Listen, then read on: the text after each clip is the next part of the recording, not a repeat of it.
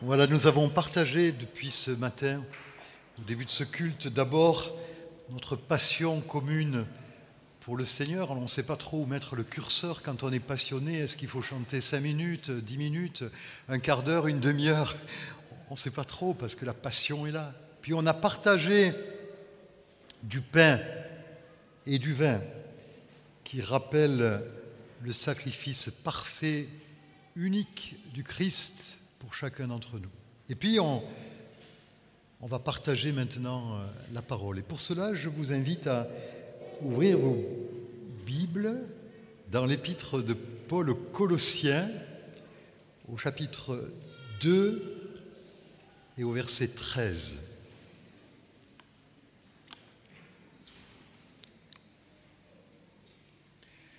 Je contextualise juste 30 secondes.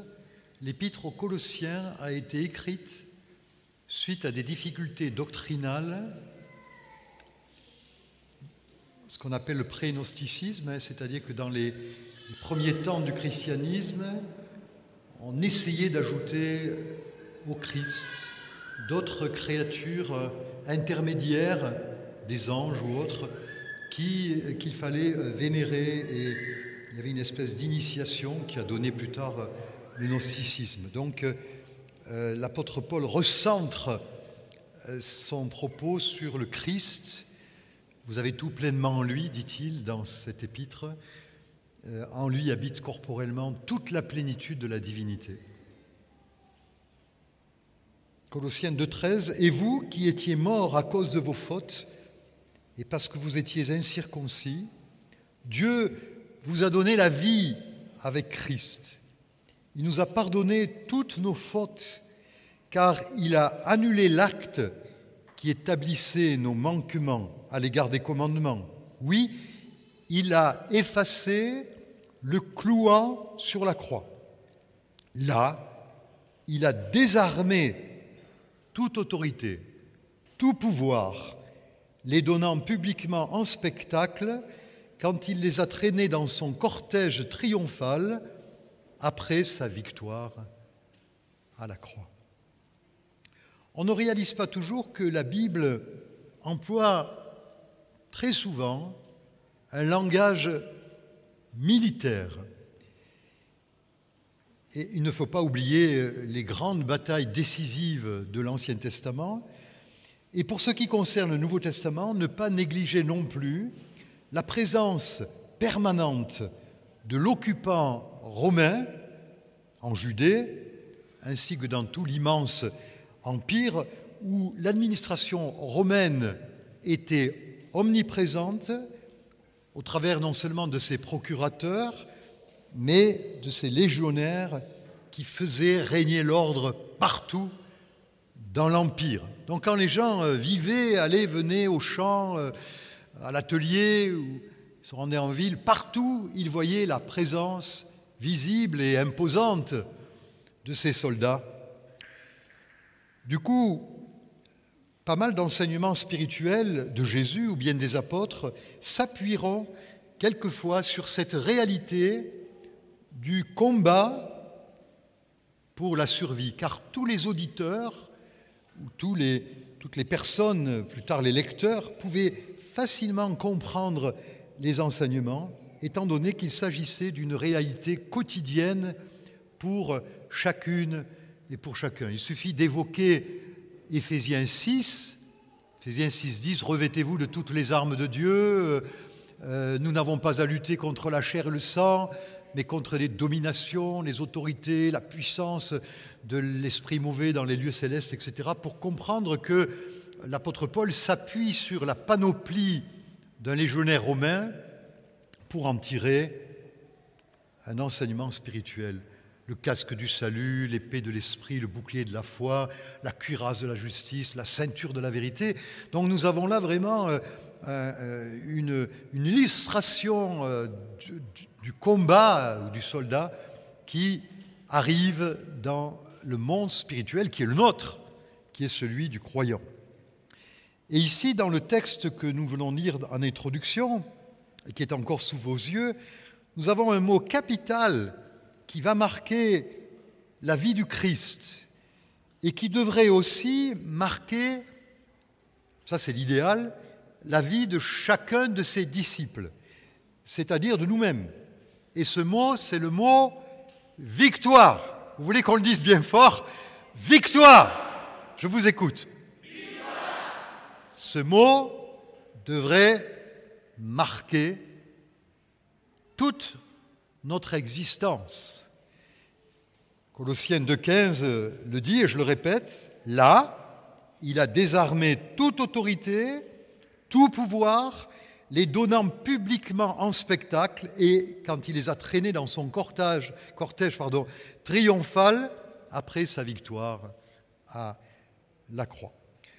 Alors, ce texte nous conduit directement au mont Golgotha, où, après avoir vécu sa passion, Jésus restera accroché, suspendu, cloué, six longues heures, au cours desquelles, et on l'oublie quelquefois, son corps physique, c'est-à-dire ses muscles, son cœur, son sang, sa peau, tout son corps va endurer les pires souffrances infligées par le supplice de la crucifixion, mais aussi où son esprit combattra toutes les forces de l'enfer coalisées contre lui.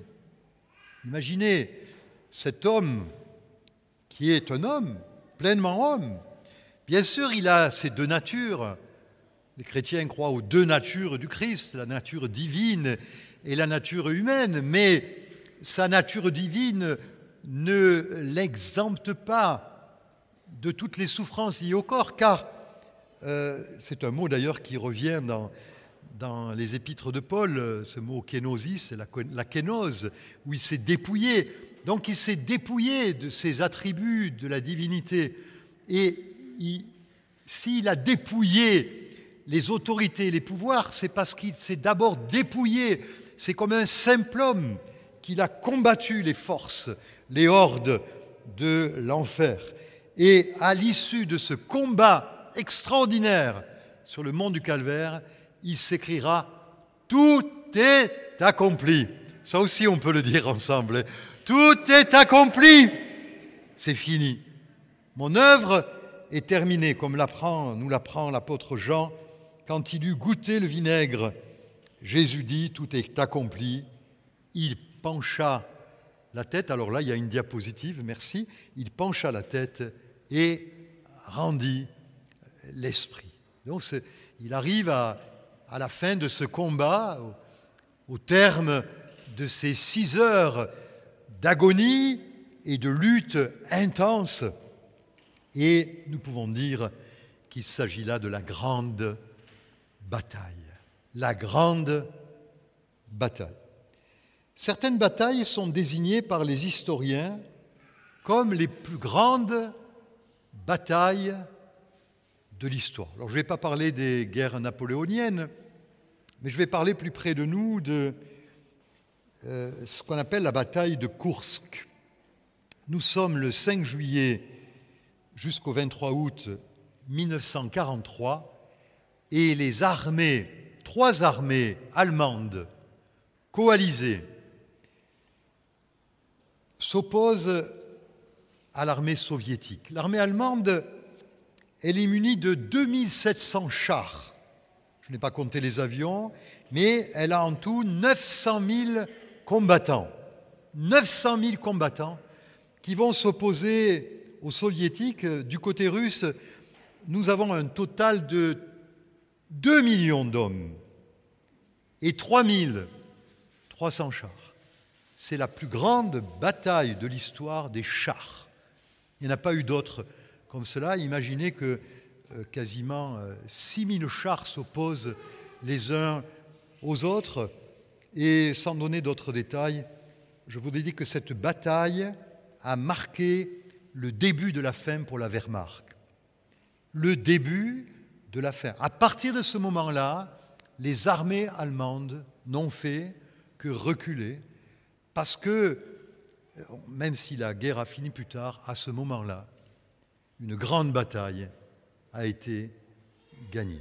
Eh bien, à combien plus forte raison, nous chrétiens, qui ne renions pas l'histoire, mais qui avons quand même de l'histoire une lecture particulière, car nous lisons l'histoire au travers du filtre biblique, au travers de la de l'espérance, au travers de ce qu'on appelle l'eschatologie, c'est-à-dire les choses dernières. Et, pour nous, les événements qui se passent dans le monde ont une résonance eschatologique.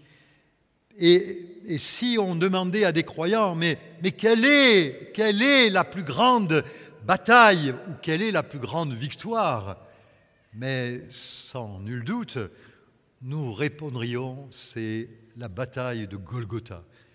C'est ce qui s'est passé sur le mont du Calvaire il y a 2000 ans. Sur le mont Golgotha se joue la plus importante bataille que l'humanité ait connue. Avant Jésus, des hommes forts, intelligents et sages se sont levés, des philosophes dans le monde gréco-romain, euh, plus loin peut-être en Asie, euh, des sages euh, qui ont fondé d'ailleurs soit des mouvements philosophiques, soit qui se sont même transformés, comme le bouddhisme, en, en religion deux siècles plus tard. Mais, mais avant et après Jésus, personne n'a remporté une aussi grande victoire. Déjà lors de son arrestation, dans sa prière, Jésus avait, dû intercéder et être secouru pour tenir le coup jusqu'à son ultime sacrifice. Il est dit dans Luc 22, 44, l'angoisse le saisit, sa prière se fit plus pressante, sa sueur devint comme des gouttes de sang qui tombaient à terre. Et là, Jésus est en train de lutter contre le désir d'arrêter là. Ô Père, si tu voulais éloigner de moi cette coupe, non pas ce que tu veux, mais ce que, je veux, mais ce que tu veux. Et là, le Seigneur, le Père, envoie un ange pour le fortifier. Et Jésus reprend des forces et maintenant il est sur la croix. Il livre un combat contre ce que notre texte aux Colossiens, lu en introduction, nomme du nom d'autorité avec un A majuscule de pouvoir, c'est-à-dire des puissances spirituelles du monde invisible, des entités très puissantes, hostiles à Jésus, à Dieu, à la Trinité, au peuple de Dieu, au monde. Et ces entités ont pour chef Satan lui-même. Et voilà contre qui Jésus est en train de combattre. Il combat pour son Père. Et il combat pour toi et moi. Il combat pour nous. Il mérite d'être acclamé pour cela. Parce qu'il s'est battu. Il s'est battu. Et il a gagné. Il a gagné. Oh Seigneur, je te bénis et je te loue. Parce que tu t'es battu. Ce sont ces entités que le Fils de Dieu est venu combattre, qu'il a vaincu à la croix. Plus que cela, le texte lu en introduction qu'on va relire dit, là, il a désarmé toute autorité, tout pouvoir, les donnant publiquement en spectacle quand il les a traînés dans son cortège triomphal après sa victoire sur la croix. Il les a désarmés. Désarmés, c'est la traduction euh, du, semeur. Euh, D'autres traductions, il les a dépouillés encore plus que là, il les a livrés en spectacle. L'image est celle de soldats vaincus, qu'on déshabille, qu'on dépouille, on leur enlève leur cuirasse, on leur enlève tout leur, leur attirail militaire, on enlève les habits et les armes. Est-ce qu'on se rend compte de cela? Que les démons sont désarmés? Est-ce qu'on se rend compte de cela que toute leur superbe a été mise à terre et livrée en spectacle par le Fils de Dieu? Et plus encore, Paul fait une allusion à la cérémonie romaine du triomphe. Le général victorieux parcourait sur son char les rues de Rome et derrière lui marcher enchaînés, exposés aux colibés de la foule, les chefs des nations et des armées vaincues. Ça a été ça pour Vercingétorix. Et qu'il a, il a été amené à Rome, enchaîné. On l'a gardé euh, dans une, euh, une prison pendant quelque temps et on l'a fait défiler avec les généraux euh, vainqueurs. C'est de cela qu'il est question. Il les a livrés en, en spectacle. Et la croix, la croix, symbole à l'époque, rappelez-vous les crucifiés, de destruction, de mort, de honte, devient alors un symbole de victoire et de triomphe. La croix, où les puissances démoniaques croyaient faire périr Jésus, est devenue pour Jésus l'instrument du triomphe. Elle rend leur défaite évidente pour tous. Je ne sais pas si vous portez une croix autour de cou, si elle est latine ou huguenote, peu importe, moi je porte une croix. Pas parce que je crois que ça me porte bonheur, on est loin de la superstition, mais parce que je sais que autour de mon cou, je porte le symbole de la plus grande victoire qui ait touché l'humanité et qui a été gagnée par Jésus-Christ. Amen. Et c'est pour ça que j'ai fait reprendre un chant juste à l'agneau de Dieu soit la gloire dans les lieux très hauts, à l'agneau de Dieu la victoire, vive notre héros. Et j'avais marqué dans mes diapos Jésus notre héros. Et c'est pour ça que je me suis dit, qu'est-ce qui sont inspirés les gens de la louange? On les applaudit un peu là, parce que je ne sais pas, je sais pas si vous avez remarqué ce matin la qualité du chant, les voix, la musique. Merci à tous et à toutes. Vous qui vous consacrez des heures dans la semaine pour nous entraîner dans la louange, merci beaucoup.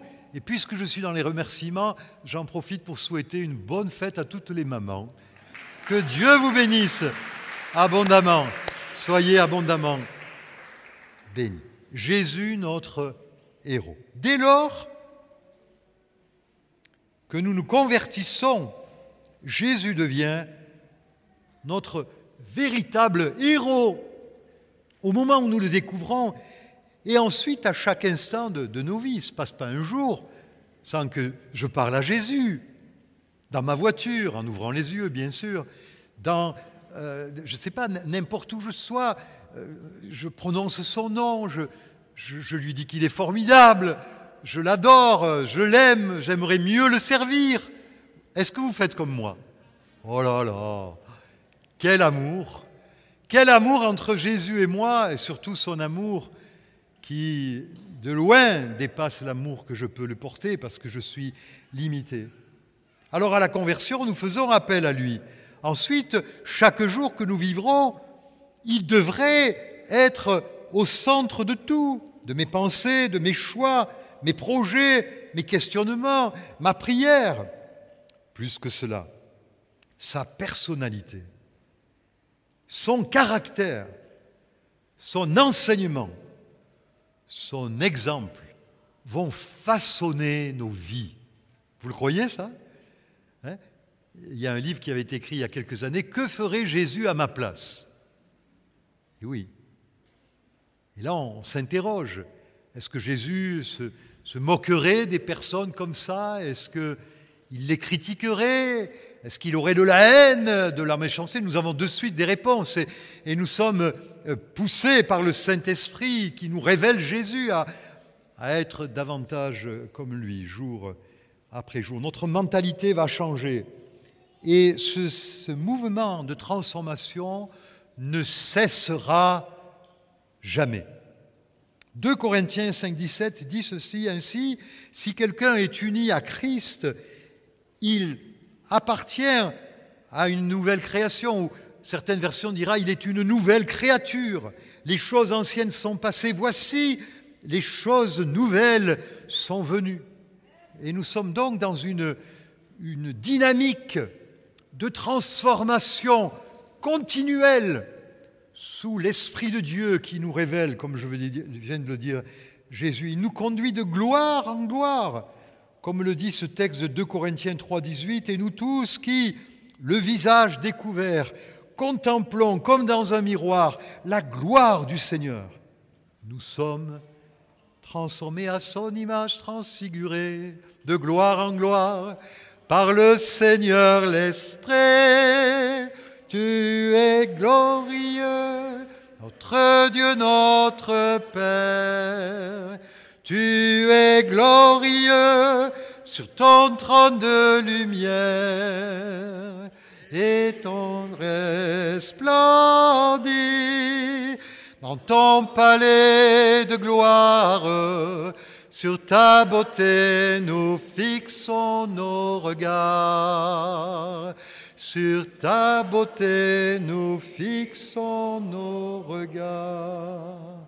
Plus que cela, Jésus nous garantit de ne pas nous laisser en plan dans ce travail de transformation. Il achèvera son œuvre. Philippiens 1.6. Et j'en suis fermement persuadé. Celui qui a commencé en vous son œuvre bonne la poursuivra jusqu'à son achèvement au jour de Jésus-Christ. Ça, ça m'encourage. Parce qu'il y a du boulot encore. Hein. Est-ce qu'il y a du boulot chez vous? Oh oui, dit Sébastien. Oh, qu'il y a du travail. Mais ne nous décourageons pas. Jésus est là. Et justement, c'est sur un aspect particulier de son caractère, disons, des aspects sont infinis, mais il y en a un sur lequel, vous l'avez compris, je voudrais attirer votre attention, c'est sa mentalité. Jésus avait une mentalité de vainqueur. Oh, oh. Jésus, ce n'était pas un mou. Jésus, ce n'était pas un feignant.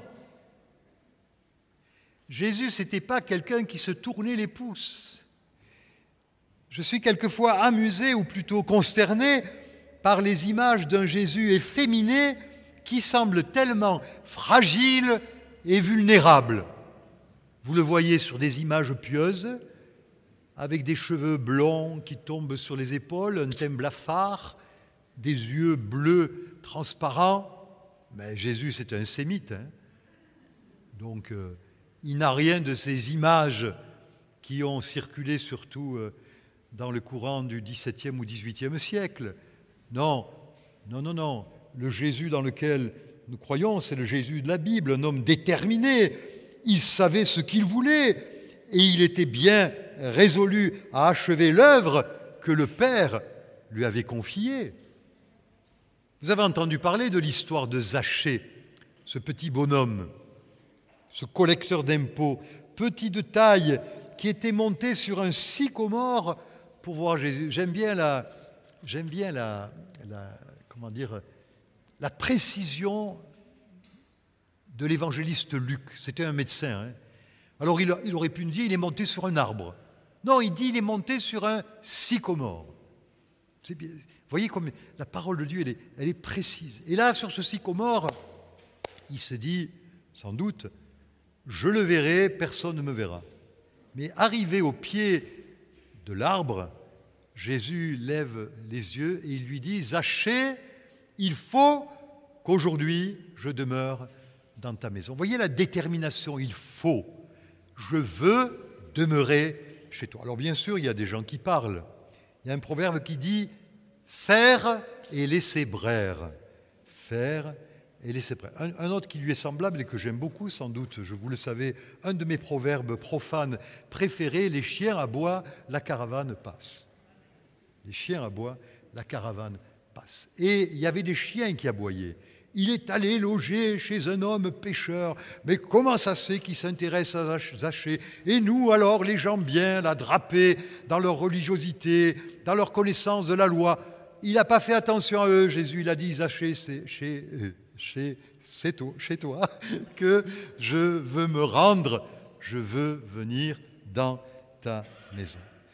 Et Jésus voudrait déteindre sur nous nous secouer, nous bousculer par son exemple et par sa personnalité, parce que finalement, au travers de son exemple et de sa parole, que nous dit-il? Il nous dit, ne renonce pas, avance, tu vas réussir. Je suis là pour t'aider. Ne crains pas. Courage. Sois fort. Tiens bon. Je ne vais pas chanter, mais je pourrais.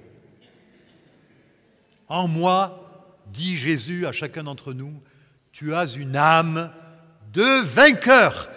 Est-ce qu'on peut dire j'ai une âme de vainqueur? J'ai une âme de vainqueur. Comme le dit l'apôtre Jean dans sa première épître au chapitre 4 et au verset 4, Vous, mes enfants, vous êtes de Dieu et vous avez la victoire sur ces prophètes de mensonges, car celui qui est en vous est plus puissant que celui qui inspire le monde.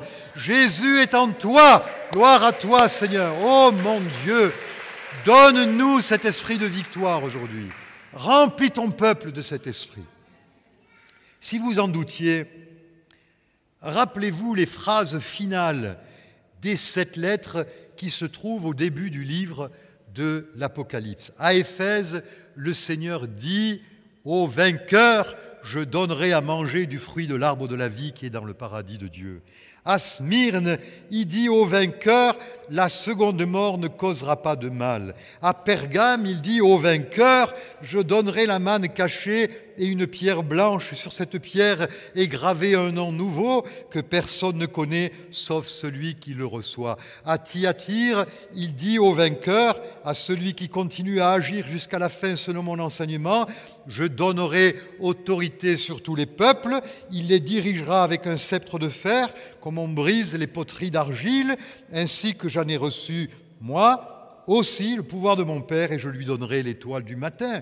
À Sardes, il dit, le vainqueur portera des vêtements blancs, je n'effacerai point son nom du livre de vie, je le reconnaîtrai comme mien en présence de mon Père et de ses anges. Et à Philadelphie, il dit, du vainqueur, je ferai un pilier dans le temple de mon Dieu, il n'en sortira plus jamais, je graverai sur lui le nom de mon Dieu et celui de la ville de mon Dieu, la nouvelle Jérusalem qui descend du ciel auprès de mon Dieu, ainsi que mon nom nouveau. Et enfin, à Laodicée, il dit le vainqueur, je le ferai siéger avec moi sur mon trône, comme moi-même, je suis allé siéger avec mon Père sur son trône après avoir remporté la victoire. Où serez-vous dans l'éternité? Les vainqueurs seront à côté de Dieu sur son trône. C'est, incroyable. Ça vous bouleverse pas, ça? D'être avec le Seigneur. Il y, en a qui font des gestes, qui disent Alléluia, gloire à toi, Seigneur. Ça va, je ne vous ai pas trop endormi, vous êtes vivant? Ça vous fait rien d'être sur le trône avec le Seigneur? Je pense à mes frères et sœurs africains qui sont là. Si j'avais eu un auditoire complet de, d'Africains. Je vous, prie de croire que ça aurait dansé.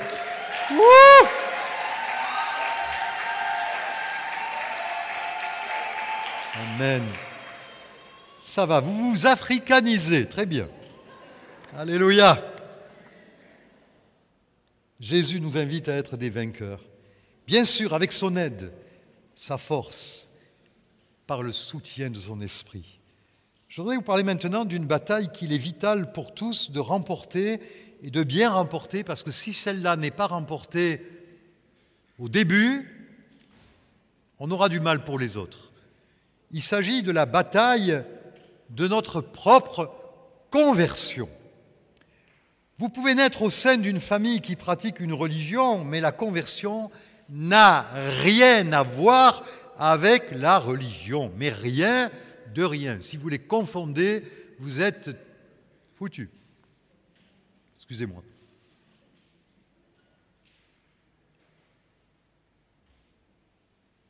La religion consiste en l'application de rites, de cérémonies, d'habitudes. La conversion, elle, c'est autre chose. C'est une rencontre personnelle et déterminante avec Jésus le Christ et une rencontre qui va à tout jamais bouleverser votre existence, vos pensées, votre mentalité, votre regard sur vous-même, sur le monde, sur l'avenir. Ça va tout changer. Il y a peut-être des gens au milieu de nous, ils ne savent pas ce que c'est. Et comme ils ne savent pas ce que c'est, ils sont là, ils entendent, ils écoutent, ça ne fait rien, ça vibre pas. Mais rien n'est plus terrible que le manque de conversion et surtout aussi qu'une conversion avortée. C'est-à-dire une adhésion qui n'est pas profonde. Et ça rappelle une parole de Jésus que euh, homme répandait, euh, de la semence dans les champs, des graines tombent au bord du chemin, les oiseaux viennent. Là, j'ai un, texte pour ça, Emma. Et euh, c'est Matthieu 13, 4. D'autres tombent sur un sol rocailleux et ne trouvant qu'une mince couche de terre, ils lèvent rapidement parce que la terre n'est pas profonde. Mais quand le soleil fut monté dans le ciel, les petits plants furent vite brûlés et comme ils n'avaient pas vraiment pris racine, ils, ils séchèrent. D'autres graines tombèrent parmi les ronces. Celles-ci grandissent et étouffèrent les jeunes pousses. D'autres grains enfin tombèrent sur la bonne terre, donnèrent du fruit, avec un rendement de 100, 60 ou 30 pour un, que celui qui a des oreilles qui l'entende. De quelle qualité a été votre conversion?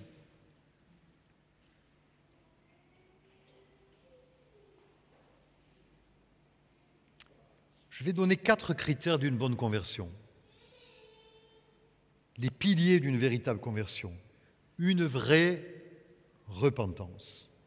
C'est-à-dire euh, être saisi par l'horreur de son péché qui nous a séparés de Dieu et qui a crucifié le Fils de Dieu sur la croix.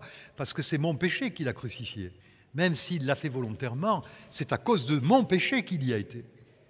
Et donc, on entre vraiment là dans une révélation qu'on est pécheur et perdu pour l'éternité et on se repent. C'est un mouvement qui nous conduit vers Dieu, produit par le Saint-Esprit. Et là, on reçoit le pardon, le don de l'Esprit, la grâce, on est une nouvelle créature. Deuxième aspect, c'est le rejet total et définitif de ce qui est lié à Satan. Toute la saleté, voyez, Satan, ça commence par le même mot que saleté, la même syllabe. Tout ce qui est lié à Satan, l'occultisme, la voyance, la religiosité, l'idolâtrie, la débauche, tout ce qui est lié à Satan, c'est un renoncement total à la conversion. On ne garde pas quelque chose là de côté en disant mais, ça, Seigneur, euh, moi je m'en occupe de ça. Non, non, non. On laisse tout. Troisièmement, c'est un intérêt durable et permanent pour les choses d'en haut. Mais vous êtes aussi ressuscité avec Christ, dit Colossiens chapitre 3, verset 1er. Recherchez donc les réalités d'en haut, là où se trouve Christ qui siège à la droite de Dieu. De toute votre pensée, tendez vers les réalités d'en haut et non vers celles qui appartiennent à la terre. Et donc il y a un désir de participer au, rassemblement de l'Église, aux réunions de prière, de lire sa Bible, de passer du temps devant Dieu, de, de jouer, je, parlais il y, a, deux jours, de jouer d'ingéniosité pour euh, servir le Seigneur. Voilà, on est tout entier gagné aux choses de Dieu, ça occupe notre vie, notre esprit. Et enfin, le quatrième pilier, là il y a une autre diapo, c'est une transformation de notre caractère. Quatrième critère, c'est transformation de notre caractère. Et lorsque la conversion est effective, alors la bataille est vraiment gagnée et la suite va naturellement s'enclencher. On est émerveillé par ces, conversions euh, euh, radicales où on n'a pas besoin quasiment de dire quoi que ce soit aux gens, ils, comprennent, ils, ont, capté, ils ont saisi et, ils disent, voilà, là, là je vais abandonner ceci, là je vais faire cela, je veux mieux servir le Seigneur, je veux mieux l'aimer, je veux me comporter différemment dans telle situation. Ils changent, ils changent, ils gagnent des batailles, ce sont les vainqueurs. Et je voudrais vous parler maintenant, mon quatrième point, c'est les autres batailles. Les autres batailles. Le croyant sera une personne enthousiaste, le chrétien, qui vibrera à chaque fois qu'il est question du royaume de Dieu. Il y a, quelques, il y a deux ou trois ans, je me suis trouvé, je ne peux pas m'empêcher de parler de Jésus aux gens que je rencontre, et je me suis trouvé à Carrefour, à la caisse, alors ils avaient mis des toiles d'araignée partout, c'était Halloween, vous savez, la fête d'Halloween. Et alors il y avait des toiles d'araignée partout, les caissières étaient déguisées en sorcières, elles avaient des chapeaux pointus, des nez crochus, enfin, toutes sortes de, choses. Et je dis à la caissière, alors vous êtes déguisée? Et elle me dit, oui, euh, monsieur, c'est Halloween. Et j'ai dit, alors à, Noël, vous allez vous déguiser en Vierge Marie? Et les, gars qui s'occupent des rayons en Joseph, bon, le petit bébé, lui, peut faire, faire grand-chose. Comme ça, ça, ça a intégré notre, notre société. Il faut qu'en tant que chrétiens, nous gagnions la victoire des fêtes chrétiennes. Amen. Hein? des fêtes chrétiennes. Il faut qu'on marque Pentecôte, il faut qu'on marque Pâques, il faut qu'on marque l'Ascension, il faut qu'on marque Noël. Je n'ai pas toujours été dans l'ordre, mais moi j'aime bien parler des fêtes juives et je fais souvent, presque toujours, un rapport entre les fêtes juives et les fêtes chrétiennes. Mais enfin, moi je ne suis pas là pour fêter les fêtes juives, hein. je suis là pour fêter les fêtes chrétiennes. Parce que les fêtes juives, c'était l'ombre des choses à venir. Ce n'est pas moi qui le dis, c'est l'Écriture qui le dit. C'est l'ombre des choses à venir. Et si nous pouvons trouver des interprétations euh, doctrinales, euh, didactiques, dans les fêtes de l'Ancien Testament, c'est toujours pour les appliquer à la nouvelle alliance. Et ça, c'est vraiment important. Hein. Connu il y a quelques années des, personnes qui m'ont dit euh, Oh, Robert, hein, la croix, la croix. Ah, ça va, on sait ce que c'est la croix. Mais la croix, c'est l'amour qui dure chaque jour. Et ces gens ont cru bon de, finalement de poursuivre leur foi dans une synagogue. Mais euh, Jésus, il est venu, il a cloué l'acte qui nous condamnait. Et l'acte qui nous condamnait, c'est la loi de Moïse. Hein. Parce que la loi de Moïse nous condamne. La loi est venue par Moïse, dit le prologue de Jean, mais la grâce et la vérité sont venues par le Christ. Alors il ne faut pas quand même trop plaisanter. On peut aimer les choses d'Israël, et j'aime les choses d'Israël. J'aime voyager en Israël. Mais sur le plan de la grâce, de la délivrance et du salut, ne tombez pas dans le piège dans lequel étaient tombés les Galates, qui étaient retournés à des prescriptions alimentaires et à des lois sous lesquelles ils allaient de nouveau plier le cou. Nous sommes là dans la victoire de toutes les victoires. Alors, ces autres batailles, nous avons une promesse pour toutes ces batailles. C'est Jean 16, 33. Dans le monde, vous aurez à souffrir bien des afflictions, mais courage, moi, j'ai vaincu le monde. Gloire à Dieu, il a vaincu le monde. Nous voilà réunis ce matin en assemblée, une belle assemblée nombreuse. Merci euh, au Seigneur pour ceux et celles qui reviennent et ceux qui vont revenir. D'autres personnes assistent à ce culte en ligne, en direct, et nous les saluons ou plus tard en différé, d'autres écouteront ce message demain, dans un mois ou dans dix ans. Savons-nous tous que nous avons des batailles à livrer contre nous-mêmes, contre nos inclinaisons mauvaises, contre un trait de caractère qui nous empoisonne et qui nous bloque dans nos projets pour Dieu. Pour certains, il faut gagner une bataille contre l'alcool,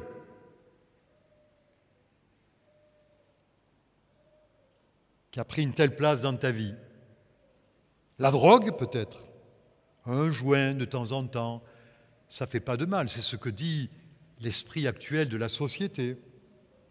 Pour d'autres, c'est une addiction au jeu, à la pornographie, à des pratiques sexuelles qui euh, n'ont pas l'approbation divine.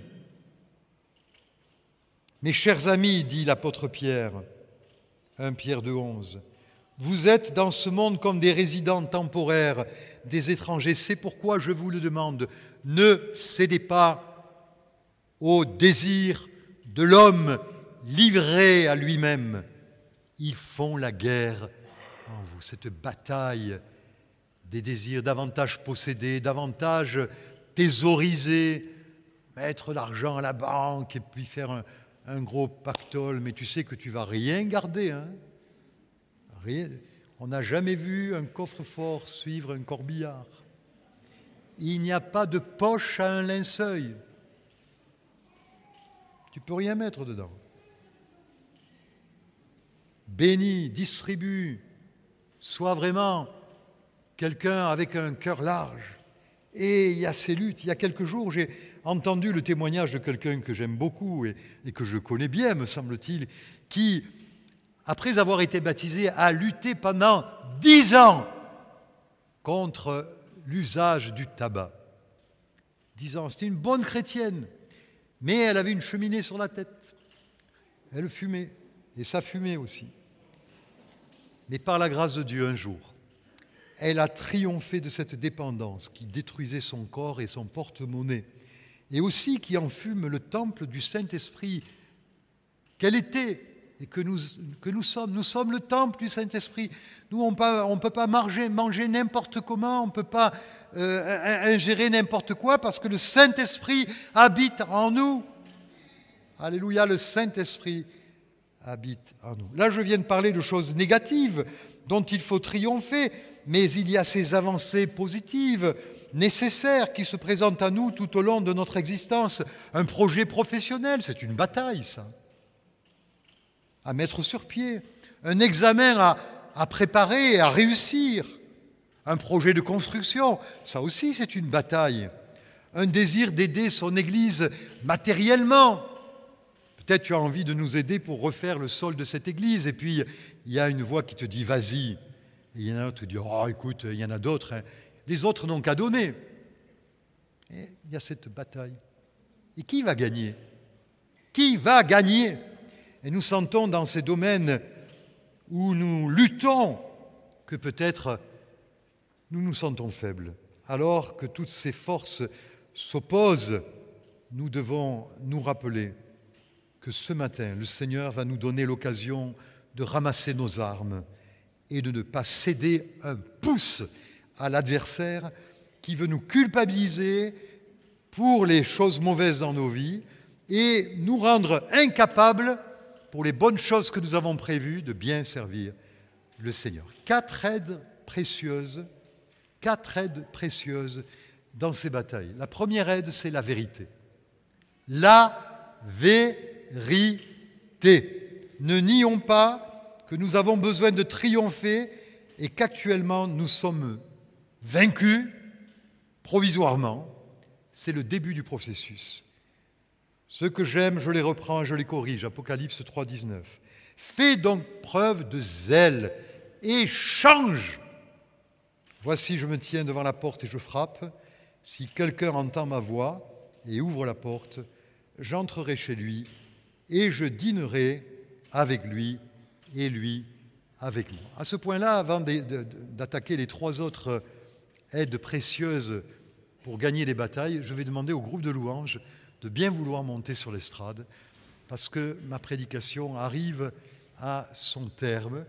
Vous arrivez tout discrètement, vous vous faites tout, petit, et même les grands, et et je vais terminer mon message. Évitez de parler derrière moi, de faire des signes, pour que l'auditoire soit complètement concentré sur la fin de ce message. Quatre aides précieuses. La vérité. Ne soyons pas dans le déni, ni dans l'approximation. Nous voulons être vainqueurs. La deuxième aide, c'est l'amour. Je pense qu'on a des diapos pour ça. Non Ah, peut-être pas, non. Peut-être pas, non, j'ai pas mis de diapos. L'amour. Le chapitre 8 de l'Épître aux Romains demanderait à être relu complètement, mais écoutez cet extrait. Mais dans tout cela, nous sommes bien plus que vainqueurs par celui qui nous a aimés. Nous sommes vainqueurs par celui qui nous a aimés. Et donc, il insuffle en nous la capacité de victoire, par son amour. Nous nous sentons tellement soutenus, aimés, que comme un papa qui va encourager ses enfants en disant Tu vas y arriver, je suis là.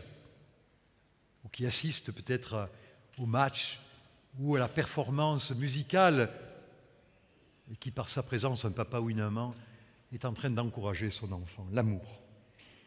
Troisième aide précieuse, c'est l'intercession du Christ. Tu n'es pas seul dans ton combat, parce que Romains 8,33 dit Qui accusera encore les élus de Dieu? Dieu lui-même les déclare justes. Tu te sens peut-être écrasé par la dépendance qui la tienne, mais dans sa grâce, Dieu te déclare juste, qui les condamnera Christ est mort pour cette dépendance, il est ressuscité, il est à la droite de Dieu, il intercède. Jésus est en train d'intercéder pour toi en disant, oh cette personne, mon Père, veut être délivré de cette dépendance. Oh Seigneur, j'envoie l'Esprit afin que cette personne soit aidée. Et puis, dernière aide précieuse, c'est la foi. Car aimer Dieu, c'est accomplir ses commandements. Ceux-ci d'ailleurs ne sont pas pénibles, car tout ce qui est né de Dieu triomphe du monde. Et la victoire qui triomphe du monde, c'est notre foi. On le relit, la victoire qui triomphe du monde, c'est notre foi. Qui en effet triomphe du monde? Celui-là seul qui croit que Jésus est le Fils de Dieu. Alors, une mentalité de vainqueur. Nous arrivons à la fin et je voudrais vous montrer combien la victoire du Christ j'allais presque dire par capillarité spirituelle, par proximité avec ses enfants, se passe du Christ à son peuple, du Christ fort au membre le plus faible de son peuple. Apocalypse 17, 14. Ils feront la guerre à l'agneau, mais celui-ci les vaincra. Car il est le Seigneur des seigneurs et le roi des rois. Les siens ceux qu'il a appelés et élus, ceux qui lui sont fidèles, vaincront avec lui. Vous allez vaincre avec Jésus.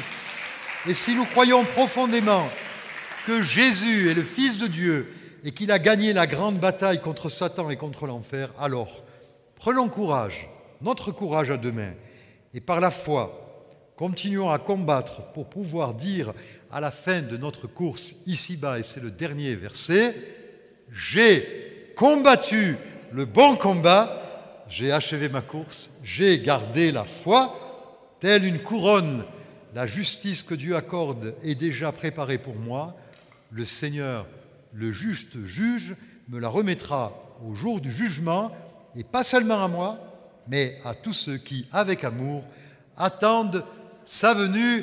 Béni soit le Seigneur. Amen.